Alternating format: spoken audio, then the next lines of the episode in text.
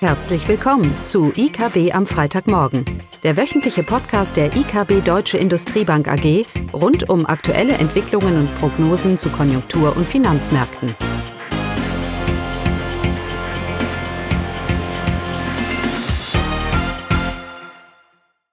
Willkommen zu IKB am Freitagmorgen, heute mit Klaus und mit mir Marvin. Ja, hallo zusammen. Heute wollen wir uns ein bisschen unterhalten über die Ergebnisse einer Umfrage, die die IKB unter ihren Kunden gemacht hat. Das wurde auch gestern veröffentlicht in der Börsenzeitung und wer Details äh, dazu äh, lesen möchte, kann diese auch auf unserem Blog finden. Aber wir fangen mal ganz kurz an mit der Konjunktur, um den Rahmen so zu schaffen. Ähm, das Bild ist wirklich so schlimm, wie man es vermutet oder auch immer liest in der Zeitung. Der Aufhänger waren die BIP-Komponenten, die wir letzte Woche bekommen hatten. Ähm, wir wissen ja, dass die Wirtschaft im vierten Quartal geschrumpft ist, aber jetzt kamen die Einzelheiten. Und da hat sich das traurige Bild bestätigt, dass die Investitionen in Deutschland zurückgehen. Es war deutlich. Im vierten Quartal alleine ähm, sind die Ausrüstungsinvestitionen, also genau die Investitionen, die ich für meine Transformation der Industrie brauche, mit dreieinhalb Prozent äh, zurückgegangen. Und ich weiß, ich wüsste jetzt keinen Grund, warum die nicht auch im ersten Quartal diesen Jahres und vielleicht sogar im zweiten Quartal äh, zurückgehen äh, oder äh, stagnieren. Ja, also anstatt ein hohes Investitionsdynamik zu sehen und ein hohes Niveau zu sehen, sehe ich genau das Gegenteil. Ja, es wird weniger investiert und das auch noch nach vorne hinschauend. So kann ich eine Transformation nicht erreichen. Und das Ergebnis dieser fehlenden Transformation und damit dieser Abwanderung unserer Industrie, die sehen wir schon zum Teil. Äh, wenn wir uns nämlich die Exporte anschauen, die veröffentlicht wurden, dann sehen wir, dass sie seit fünf Quartalen schon zurückgehen. Ähm, die Exporte sind jetzt insgesamt fast fünf Prozent unter dem Niveau, wo sie Mitte 2022 waren. Wir hatten so eine Situation eigentlich nur in Krisenzeiten, wo es einen Schock gab, der über die Fiskalpolitik dann gegenschaltet wurde und sich dann die Weltwirtschaft relativ schnell wieder erholt hat. Stichwort äh, Finanzkrise, Stichwort Corona. Aber was wir jetzt erleben, gab es so eigentlich noch nicht. Eine ein anhaltender Rückgang in unseren Exporten. Und es gibt ja ganz praktische Beispiele dafür. Wir wissen alle, dass die Basischemie ähm, deutliche Produktionseinbußen am Standort Deutschland hat. Ähm, die Weltmärkte wollen aber weiter bedient werden und dementsprechend ist, sehen wir ja Produktionsverlagerungen. Ist ja ein Grund, warum wir unsere CO2-Bilanz äh, äh, so, so gut ist. Ein Thema, das wir ja schon besprochen hatten. Und die Folge ist, dass wir eben als Beispiel äh, für die USA in den USA produzieren und dementsprechend nicht mehr exportieren müssen. Von daher, ich glaube, müssen wir uns daran gewöhnen, auch in den nächsten Jahren, dass wir tendenziell äh, hier es mit einer Stagnation oder sogar einem rückläufigen ähm, Exportvolumen, wohlgemerkt Volumen, ähm, zu tun haben. Vor allem, wenn nicht genug Kapazitätsausweitung, genug Investition stattfindet, um unsere Exportwirtschaft eben am Standort Deutschland zu festigen.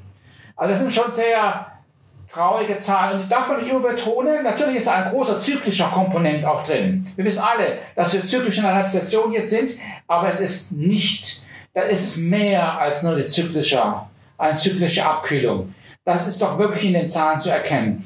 Und ich glaube, in der Stimmung in Deutschland, Marvin, ist es, ist es auch nicht viel besser, oder? Nein, also wir sehen zwar, dass, dass der Stimmungsindikator eine leichte Aufhellung zeigt bei den Unternehmen in Deutschland. Allerdings sind wir weiterhin auf einem sehr niedrigen Niveau und die Aufhellung ist auch nur minimal und ähm, wahrscheinlich nicht ausreichend, um, um eben das benötigte Vertrauen in die, in die heimische, in den heimischen Standort eben mit, mit sich zu bringen. Und äh, gerade dieses Vertrauen brauchen wir ja, weil, weil wir brauchen Investitionen, wie du gerade schon sagst, um erfolgreich die Transformation in Deutschland gestalten zu können, um äh, eine Abwanderung von äh, heimischen Unternehmen zu, zu ja, hindern und äh, um die Deindustrialisierung, um einer Deindustrialisierung vorzubeugen. Genau, wir schauen ja immer als Volkswirte auf die monatlichen Werte von IFO und PMI, wie sie alle heißen und hoffen, dass sich irgendwie drehen und dann verbessern und dann freuen wir uns. Ähm, aber ähm, machen wir uns nichts vor. da es ja nicht nur konjunkturelle Probleme sind, die wir haben, braucht es ja einiges mehr als nur eine konjunkturelle Abtick von einem Stimmungsindikator. Hier braucht es eine, eine, eine strukturelle Anhebung in der Stimmung. Ich tue mir im Moment schwer, wo die, wo die wirklich, äh, wo die wirklich herkommen könnte. Ja, ähm, auch wenn man sich natürlich die politischen Rahmenbedingungen hier, hier anschaut. Ähm, so wie du gesagt hast, keine schnelle Erholung. Ohne Investitionen haben wir keine Transformation, sondern wir haben eine Abwanderung. Und das ist eben die große Gefahr. Und das hat uns bewegt bei der EKB, eine Umfrage zu machen unter unseren Kunden. Und jetzt müssen wir ein bisschen aufpassen. Es werden viele Umfragen im Moment gemacht. Äh, wir haben das auch sehr selektiv äh, äh, vorgenommen. Das heißt, wir haben wirklich den gehobenen Mittelstand mit guten Bonitäten befragt. Wir haben die Unternehmen befragt und die, unter, die Unternehmer gefragt, die ein erfolgreiches Geschäftsmodell die letzten 10, 20 Jahre umgesetzt haben. Und die natürlich einen ganz hohen Exportanteil oder auch einen globalen Anteil haben. Ja, all die erfolgreiche, ein erfolgreiches Industrieunternehmen in Deutschland ist eins, das global aufgestellt ist. So, in den meisten Fällen doch. So, und diese erfolgreichen Unternehmen, die haben wir mal gefragt, wie sie die Sachen einschätzen. Und die entscheidende Frage, eine der entscheidenden Fragen war, ob denn der Standort Deutschland überhaupt noch eine Zukunft hat, was die Wertschöpfungsketten angeht. Das heißt, äh, die Frage war, ob sie auch in Zukunft in ihrer Wertschöpfung, auch wenn sie global aufgestellt ist oder gerade wenn sie global aufgestellt ist, ob da Deutschland weiterhin ein wichtiger Standort ist. Und die Antwort war ganz klar, ja. Die meisten Unternehmen, zwei Drittel der Unternehmen sagen uns, bei all den Standortthemen, die wir haben und bei all der politischen Unsicherheit, aber Deutschland bleibt für Sie, für Ihr Geschäftsmodell, für Ihre Wertschöpfung ein absolut notwendiger, notwendiges Glied in der, in der Wertschöpfungskette. Das ist doch schon mal sehr, sehr positiv zu sehen. Natürlich gibt es in den Branchen manche Unterschiede. Die Automobilindustrie ist ein bisschen vorsichtiger, aber grundsätzlich die, bei, bei weitem die Mehrheit der Unternehmen sieht weiterhin eine Rolle für den Standort Deutschland. Allerdings, und bei höheren, bei steigenden Lohnkosten und bei Fachkräftemangel und all Themen, die wir haben, ist das nur zu halten durch einen weiteren, durch eine weitere Welle der Spezialisierung. Ich muss mich auf die höhere Wertschöpfung spezialisieren und im Angesichts fehlender Investitionsbereitschaft und, und Fachkräftemangel eben alles andere outsourcen beziehungsweise global, globalisieren.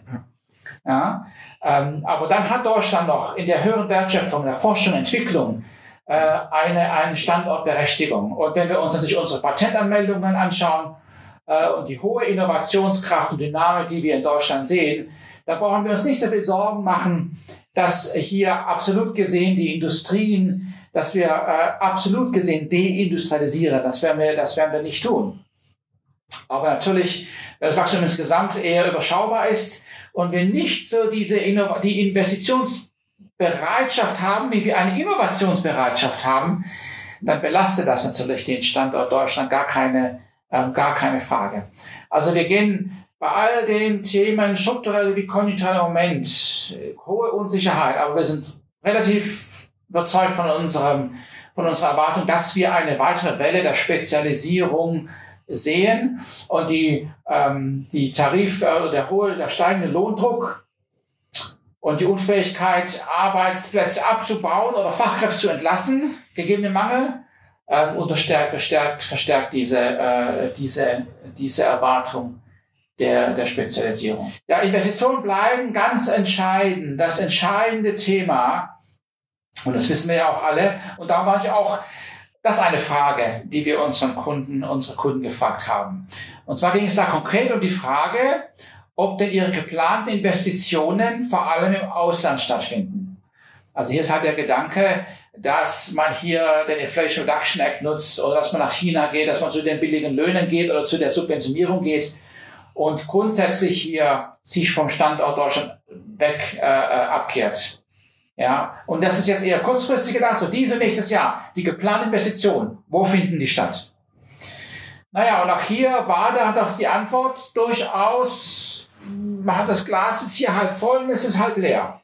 Auch hier haben wir die Situation, dass etwa 60 Prozent der Unternehmen sagen, sie stimmen zumindest mal teilweise zu, aber nicht voll. Voll zustimmen tut im Schnitt nur jeder Fünfte, also etwa 20 Prozent. Also die, der Gedanke, die Industrie hat die Nase voll und wandert ab, äh, können wir nicht bestätigen. Die Mehrheit der Unternehmen sind noch sehr pragmatisch und sehen durchaus hier einen, eine Investitionsnotwendigkeit in Deutschland, aber natürlich auch im Ausland, im Schatten der Spezialisierung, über die wir ja schon gesprochen haben.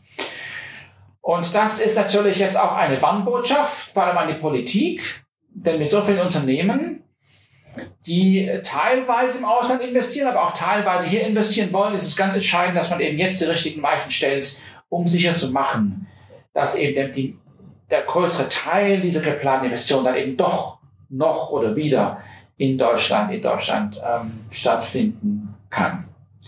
Also insgesamt ähm, teilen wir natürlich die Besorgnis, die alle Volkswirte haben über den Standort, aber wir sind doch guten Mutes, dass der gehobene Mittelstand, die Unternehmen, die schon lange erfolgreich globalisiert haben, dass sie weiterhin in Deutschland vertreten sind, eine Wertschöpfung haben und ihre Innovation auch hier, auch hier voran, vorantreiben. Auch bei den steigenden Löhnen. Und übrigens nicht von steigenden Löhnen fällt mir gerade ein, wir hatten noch Inflationszahlen, die heute raus oder gestern rausgekommen ja, sind. Ne? Genau, genau. Wir haben gesehen, dass wir eine Inflation von null mit einer Inflation von 0,4 Prozent äh, tatsächlich sogar ein bisschen geringer als als äh, unsere Erwartungen äh, gelegen haben. Ähm, also insgesamt sind wir doch auf einem guten Weg, äh, die eine Inflationsrate von 2,5 Prozent für das Jahr sogar zu unterschreiten. Unsere Prognose liegt aktuell, glaube ich, bei 2,3 Prozent. Ähm, wir sehen im Prinzip, ähm, zeigt das, dass die EZB in der, in der kommenden Zeit doch mehr Raum für, für weitere Zinssenkungen hat. Ähm, genau, jetzt musst du sagen, es ist die Inflation in Deutschland. Genau. Ja, auch der Inflationsrate war zweieinhalb. Ähm, etwas besser als erwartet und fürs Jahr insgesamt können wir durchaus, wie du sagst, sogar noch, noch niedriger vorkommen. Also ich bin weiter davon überzeugt, dass die zweite Jahreshälfte die Inflationsrate in Deutschland sogar unter die zwei, die zwei Prozent fallen könnte und dass die EZB ab, ab Juni hier doch sehr viel Rückenwind bekommt und glaubwürdig sein kann, was ihr Inflationsziel angeht und dennoch die Zinsen senken kann. Das ist ja der, ähm, die Implikation aus den, aktuellen, aus den Inflationszahlen für die Geldpolitik. Ja? Ähm, alles andere müsste ja eigentlich nach vorne schauend äh, bestimmt sein. Also die, für die EZB ist wichtiger zu wissen, wo die Inflation nächstes Jahr ist als aktuell.